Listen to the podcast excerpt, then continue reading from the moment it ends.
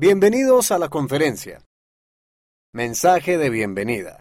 Presidente Russell M. Nelson. Mis queridos hermanos y hermanas, y amigos de todo el mundo, les extiendo mi bienvenida personal a esta conferencia general. Este año pasado ha sido uno que pasará a la historia. Sin duda, todos hemos aprendido cosas que no sabíamos antes.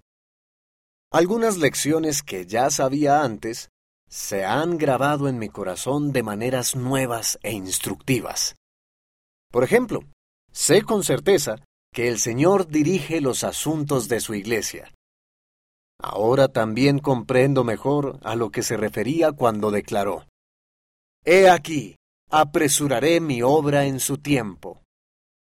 Durante este último año, muchos de ustedes han aumentado drásticamente el estudio del Evangelio en el hogar se lo agradezco, y sus hijos se lo agradecerán también.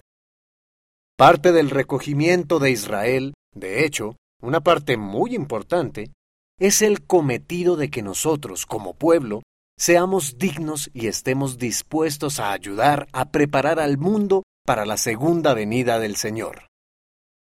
A medida que escuchemos los mensajes que con esmero han preparado nuestros líderes bajo la dirección del Espíritu Santo, los invito a orar para que determinen qué escombros deben retirar de su vida para ser más dignos. Bienvenidos a la conferencia general y al privilegio de escuchar la voz del Señor. Mira el discurso completo en conference.churchofjesuschrist.org.